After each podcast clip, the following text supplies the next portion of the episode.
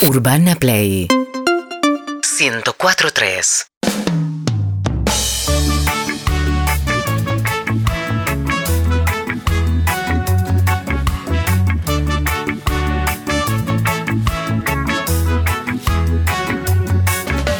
Siete y cuarto de la tarde en la República Argentina. Juanchi Baleirón, ahora sí somos tuyos.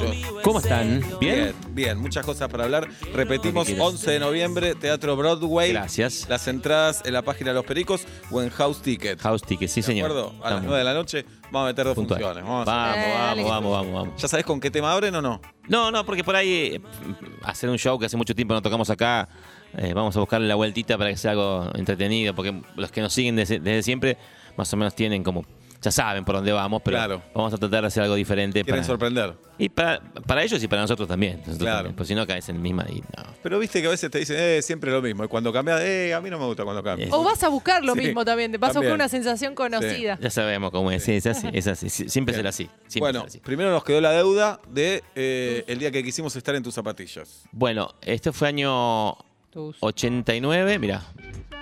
Estábamos de gira, una gira atipiquísima porque era eh, una campaña política eh, de Angelos Condó en contra de Carlos. Sí, claro. Entonces Claro. estábamos todos con, con Angelos, por más que Angelos lo- fuera lo que haya sido, estábamos El con él. candidato radical en ese momento. Y la gira era, se dividía en, en- en dos partes, una por Mesopotamia y otra por el, por el centro y, y noroeste del país. Y, y los artistas que participamos, era, estaba Virus, eh, ya con, con- con- con Marcelo cantando, eh, Sandra y Celeste, que estaban juntas en ese momento como un dúo, Los Paranoicos, La Torre, Wow. Patricia Mandor, Sosa. Espineta Mirá. y Los Pericos. Ah, ¿Que Entonces- tocaban para, en los actos de Angelos? No, no había un acto, solamente habían shows musicales donde atrás decía Vote Angelos o algo así. Bien. Entonces estaba, estaba Luis, estábamos nosotros, estábamos- entonces, en- y hubo un par de momentos muertos de la gira. Nosotros éramos niños, o sea, teníamos 21, 22. Topo tenía 18 ¿no? y Willy 18 también. Y eh, hubo un encuentro hermoso en, en el cuarto de Luis, que era Malosetti, Luis Luis es Espineta. ¿eh? Spinetta, Luis Sí. Spinetta, sí, y yo con la guitarra, y nos pusimos a tocar temas de los Beatles a tres voces, así. Entonces, ¿Cuál, cuál? es- ¿Alguno que te acuerdes? If I Fell, eh, no sé, eh, eh, And I Love Her. Yo soy muy fanático de ese disco, de Hard Day's Night. Y, y para mí que es algo, no es espectacular como un Yuya, ponerle, no sé, o un Mick No, Jagger. no, pero ese momento de Pero intimidad. ese momento de intimidad con el flaco, cantando Claro. juntos, Beatles, y, y compartiendo. Una época que los Beatles no estaban tan. No, no habían pegado la vuelta como cuando fue Anthology y todo esa- ese, ese revival de mitad de los 90. Era, los Beatles eran los Beatles y esa banda eh, enorme, pero que estaba todavía, eh, digamos, no tan reconocida como hoy, con el paso del tiempo, que los pusieron cada vez más arriba, más grandes, gracias a Dios.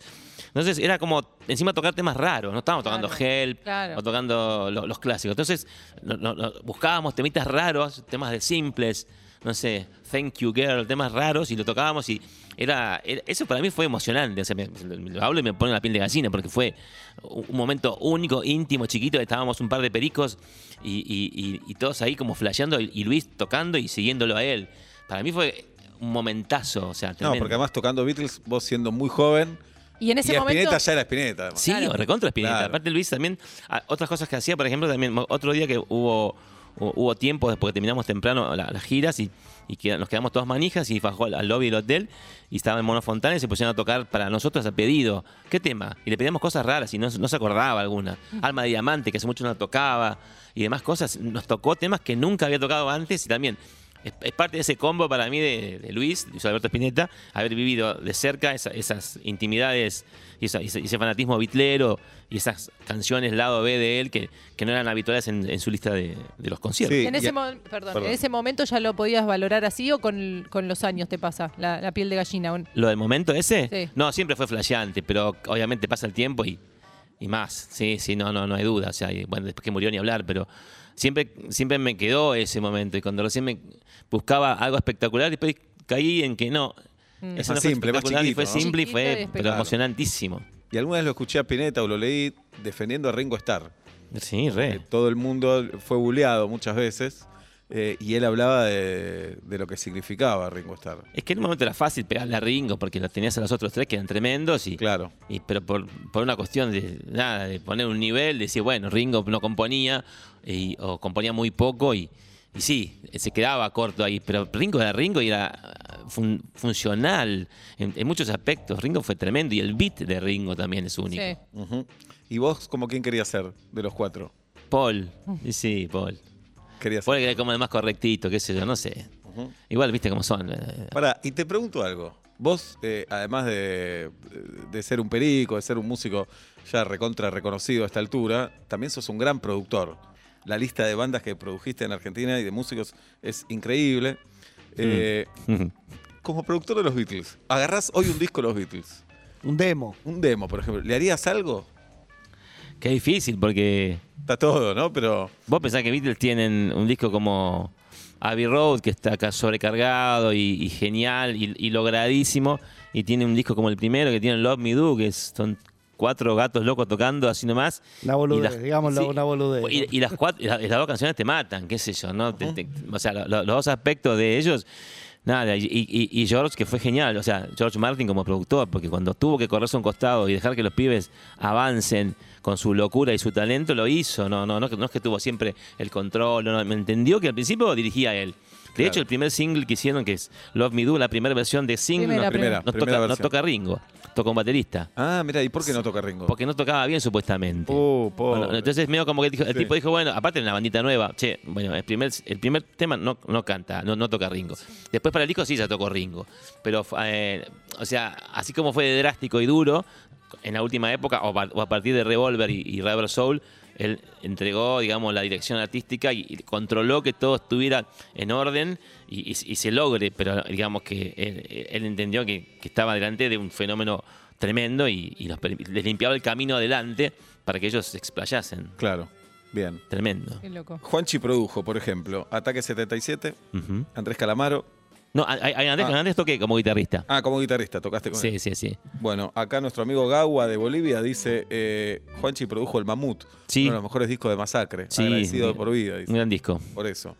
De, Eh, de ataque hice El cielo puede esperar, Ángeles Caídos, dos minutos, hice dos discos, también hice mucho punk rock.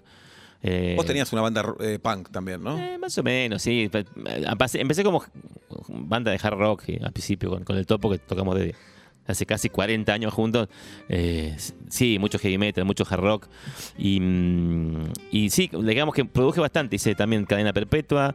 Hice dos discos de, como te digo, de ataque, dos discos de dos minutos, expulsados, mal momento, y después ya Masacre, que es un poquito más skate progresivo. Eh, no sé cómo decirlo hoy, pero Y sí. también eh, oficiabas medio de psicólogo, de entrenador, de decir, bueno, acá los dejo un poquito, acá me meto más. Sí, bueno, hablábamos fuera del micrófono de Rick Rubin, ¿no? Como de- del documental de, de Paul y Rick Rubin abriendo, abriendo la cinta de los Beatles. Y para mí Rick Rubin es el, el productor, el, es para mí el mejor porque potencia mucho al artista y el tipo no deja un sello sí o sí a él. No es que tipo, ah, esto suena a Rick Rubin, ah, esto lo hizo Rick Rubin. Es al revés, escuchás un disco de un artista nuevo o clásico de un Johnny Cash o cuando empezaron los, los Beastie Boys y, y mirás, ¿quién lo hizo? Ah, este pibe. Ah, con razón está bueno. O sea, es porque está bueno, te das cuenta que lo hizo Rick Rubin y no porque tiene un sonido Claro. propio que, Claro. que contamina todo con su, Bien. con su paleta. ¿Tuviste crisis con la música, Juanchi, muy profundas así? Porque recién me llamaba la atención que decías, volvíamos de una gira, Spinetta y Malosetti o el Mono Fontana se ponen a tocar en el lobby del hotel, y alguno podría pensar, bueno, después de un show se quieren ir a dormir, ya está, y, y siguen tocando. Eh, eh, ¿Alguna vez te pasó que te cansaste, no quisiste escuchar más, no quisiste tocar, no quisiste producir? No, no, para mí lo más difícil, y es, eh, creo que, no sé si lo dije otras veces, pero fue cuando empecé a cantar y todo el mundo tenía buena onda porque les gustaba que siguiésemos cantando sin ningún reemplazo externo y como que pusimos ganas, garra, entusiasmo, entonces todos nos, nos querían, nos tiraban. Eh, entonces ahí había como un, periodo de aceptación, de bancar a la banda. Después de eso se te acaba el crédito y tenés que empezar a, a sacar eh, algo diferente y nuevo. Claro. En esa transición es donde yo me sentía un poquito en bolas. Dije, ya está, ya, ya, ya estoy sin rueditas andando. Ahora, ¿qué onda? Entonces necesitábamos un disco, asentarme yo como frontman, digamos, porque además no era cantar, y afinar y en tiempo y bueno. Eran muchas cosas que significaban. Entonces, quizá en ese momento fue como una, una crisis, pero que, como yo digo, hu- huí para adelante. O sea, Claro. esas inseguridades no se pueden decir, ¿viste? En la prensa, en una nota. Ah, sí, O no pero en el hasta- durante, en ese momento ni en pedo te la decía, Claro. pero hoy ya pasó, ya son 17 Pero- años. no, claro. Obvio.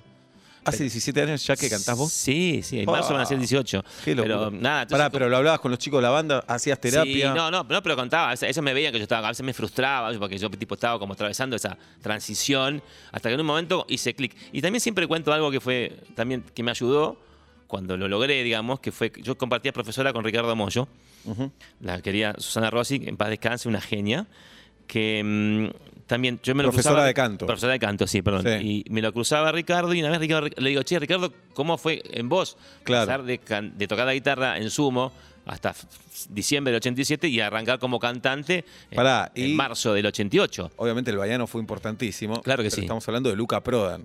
No, bueno, ni hablar. Y ahora con el paso del tiempo más. Claro, un mito. También que fue otra banda, no fue Sumo con Ricardo, fue Ricardo llegó a cantar en Sumo igual. un- en un show que fue el show post-mortem post-mortem en el Chateau Rock de Córdoba, año en febrero del 88, que cumplieron con un contrato, hicieron Ah, un show ok. de cinco temas, cantó un poco Petinato, cantó Ricardo dos, o- dos o tres temas, pero fue como un, un simbólico, no fue Está un bien. show show. Otra banda, pero una mochila pesadísima. Bueno, entonces le digo, ¿cómo hiciste vos? Y me dice, mira, eh, vas a tener momentos de, de- de no pasarla bien, te vas a quedar sin voz, vas a estar malhumorado, no, te vas, no vas a estar cómodo, vas a querer mandar toda la mierda.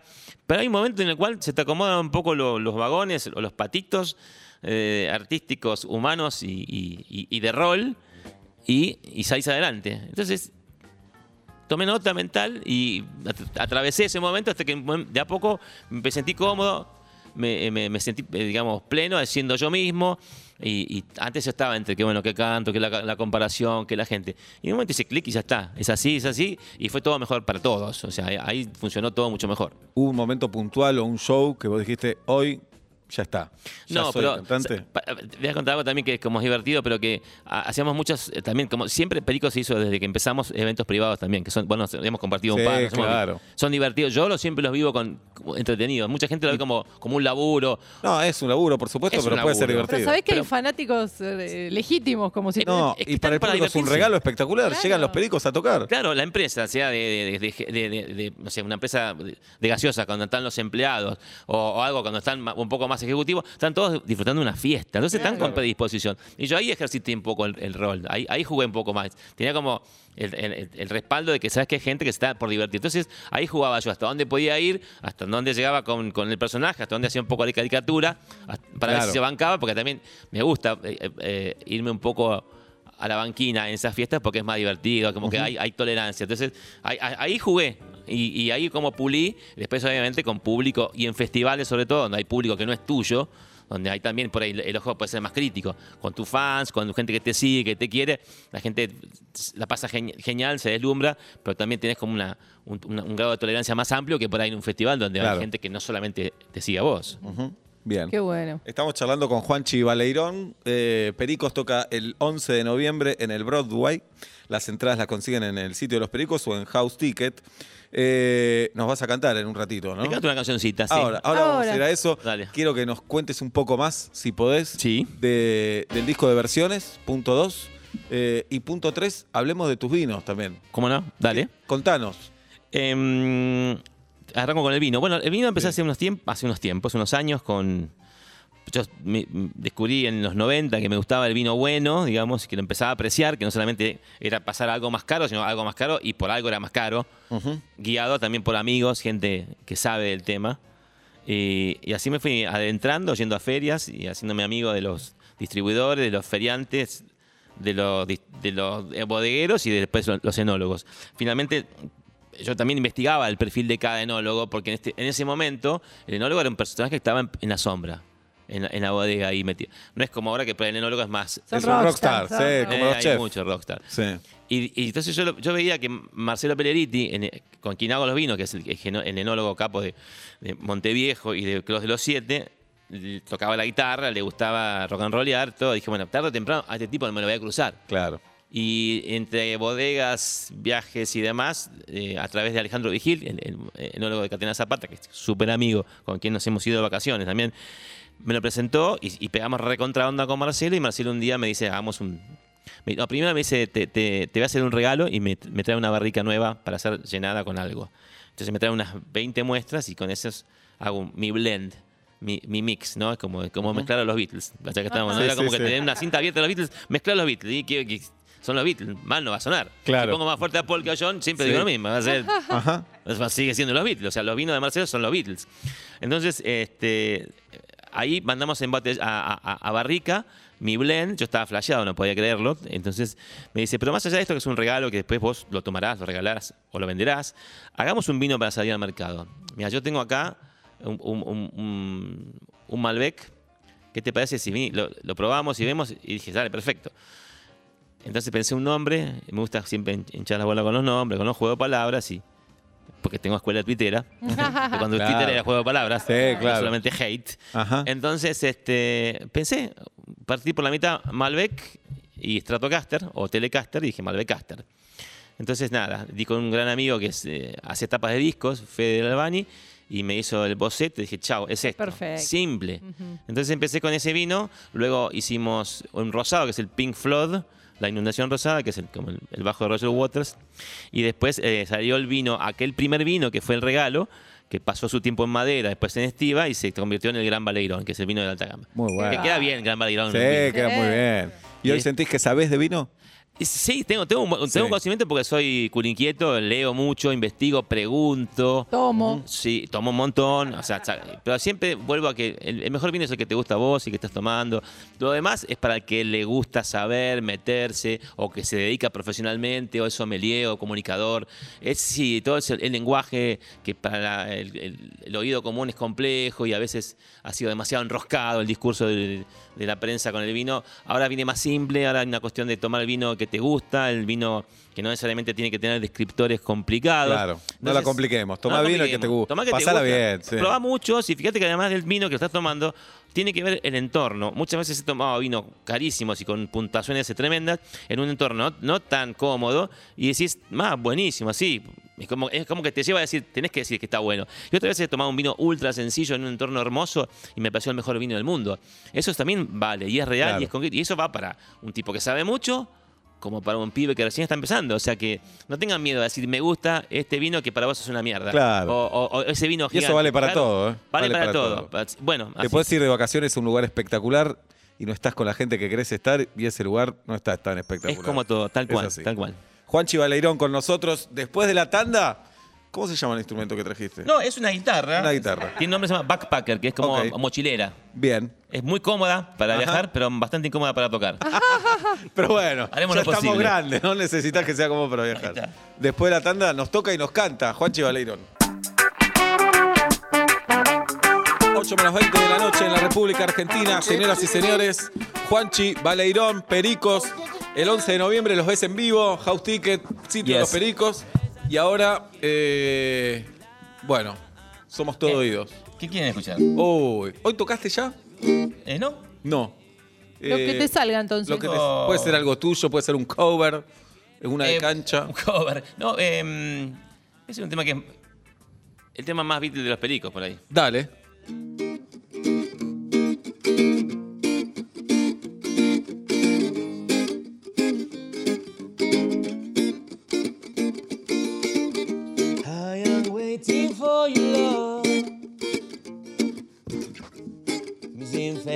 In my room. I am waiting for your love. Lying looking at the moon.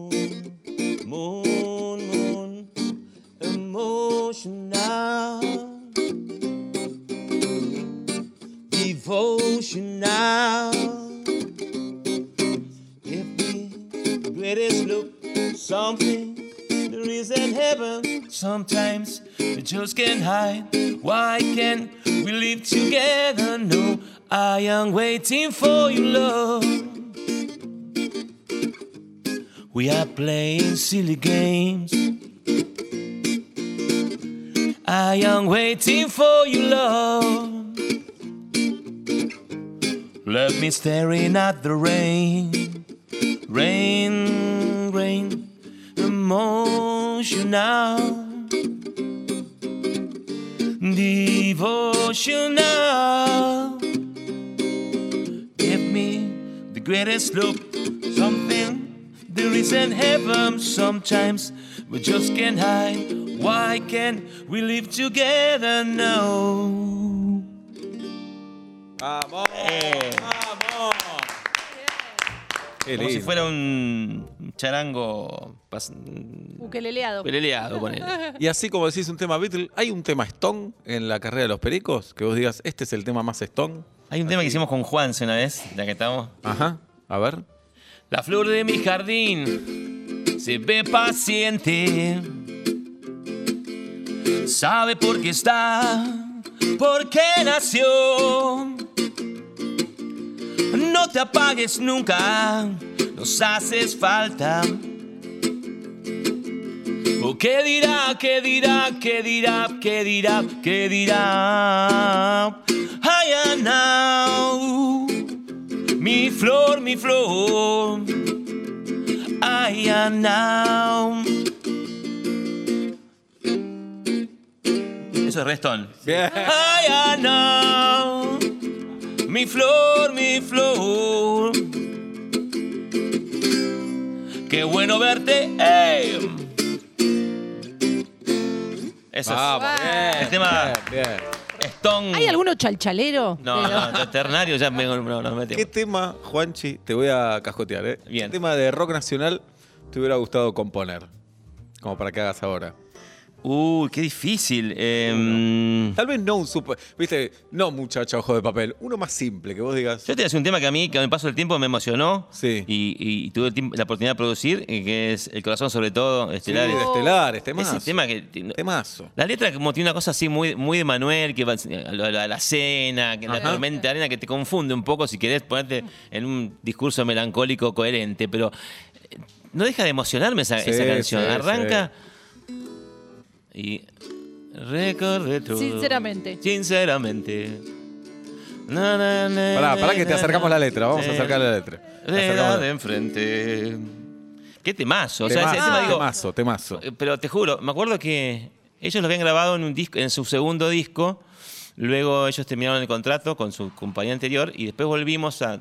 ahí los conocí yo y, y empezamos a, a trabajar. eh, ¿Qué, qué disco produjiste vos? Ardimos, Sistema Nervioso Central. Ajá. Yo bien. dije, "Ah, en este disco metamos corazón sobre todo. Ellos, pues ya lo grabamos. Y lo hicieron en vivo también, en el Y disco después en el vivo. disco en vivo también. Claro. Dije, no importa, ese tema tiene que volverse a escuchar. Claro. Porque por ahí que va a quedar perdido allá y está bien, va a ser para los fanáticos, esos que son, viste, eh, súper, súper. Te sigo desde. sí, y dije, no, ese tema merece que, que se escuche de vuelta por una, una- una generación intermedia. Entonces, sinceramente, o hace tiempo que nadie espera la vereda de enfrente. Cruzando el bulevar, congelada la frente. Aunque me beses la boca no es suficiente. Se va para arriba espectacularmente. Y recordé todo. Especialmente. Me, me- me emociono, boludo. No puedo cantar. te juro, sí, me Llorá, emociono. me canta emociona. llorando, canta ayudamos, llorando. Especialmente el corazón, el corazón sobre todo. Todo lo llevo perfecto, lo que aún no se ha roto. Guardado. Aquí adentro. No puedo cantar, te juro no puedo cantar. Me, me- me emociona mucho. Tiene algo especial. Nunca en la vida la canté, pero nada, ¿viste? Me, me- la Es un verdad gran que tiene- letrista él. ¿Eh? Gran letrista. No, aparte un compositor del carajo Sí. y aparte se, se- se adaptó.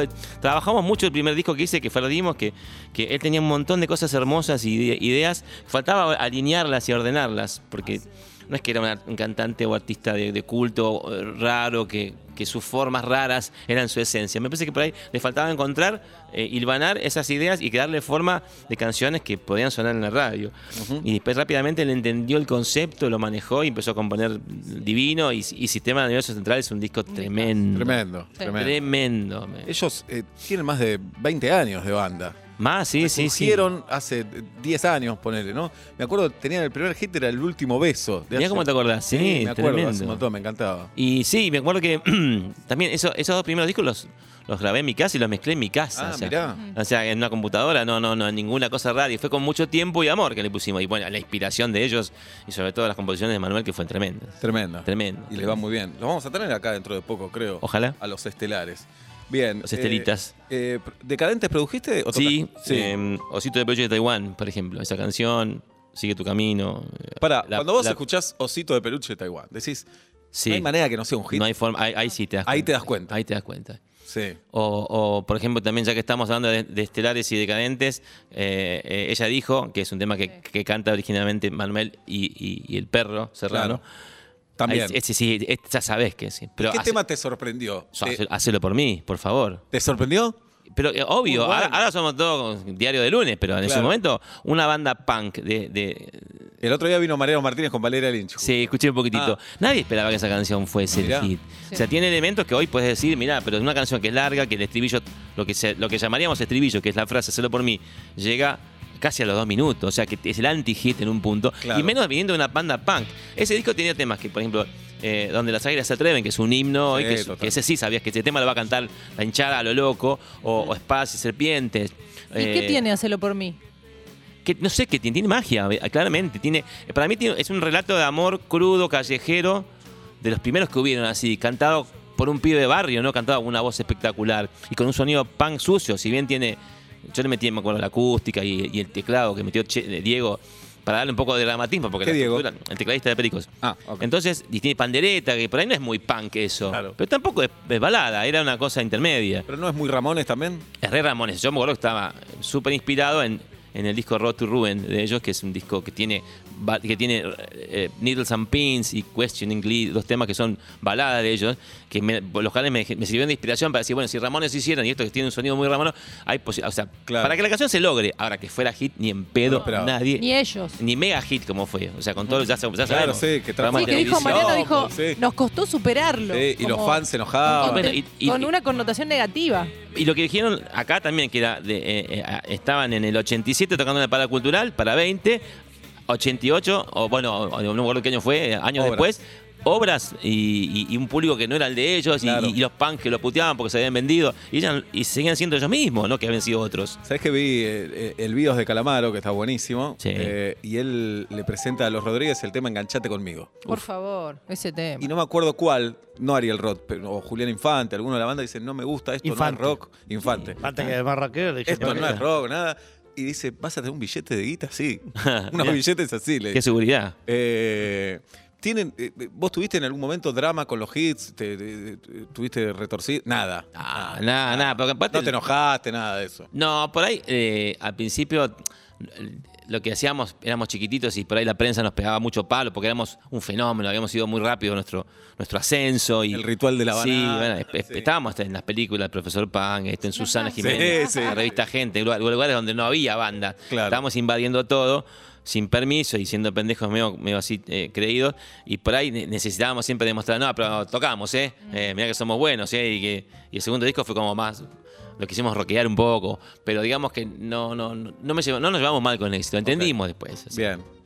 A, a tiempo y disfrutarlo y, usarlo como el- el- digamos el- el- un gran comienzo para capitalizar una carrera después que después bueno sí el laburo está el éxito llega o no llega eso no lo puede manejar nadie o sea el éxito y, y- y la- el- y los hits explosivos no Ya hablamos de hacerlo por mí el hotel de la banana u otros temas más digamos para nombrarte los, esos que son tremendos pero después este lo que sí te jactás es el trabajo la constancia y, la- y perdurar ya más- en diciembre van a ser 35 años Impresionante. ininterrumpido esa parte 35 años. Es impresionante. Tremendo, tremendo, sí. Te van a ver pibes que no nacieron cuando ustedes armaban la banda. Sí, más. Bien. Tremendo. Bueno, ¿con qué cerramos, Juanchi? Em, Guido me quiere matar. Aguanta, Eh.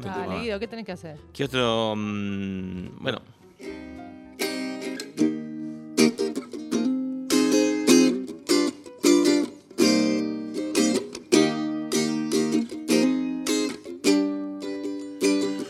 Sin cadenas sobre los pies, me puse a andar.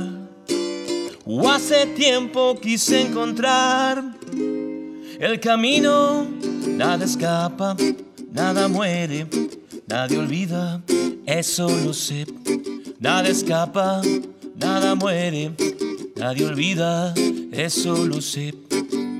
Navegante sin rumbo fui y naufragué.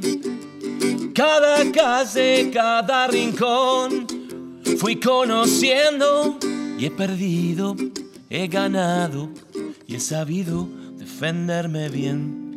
Y he perdido, he ganado y he sabido defenderme bien. Contengo la respiración, contengo la respiración. Es un día tan claro, tan claro, en busca de historias felices. Felices serán el día en que pise firme, sin cadenas sobre los pies. Sin cadenas sobre los pies. Sin cadenas sobre los pies. Wow. Sin cadenas sobre los pies.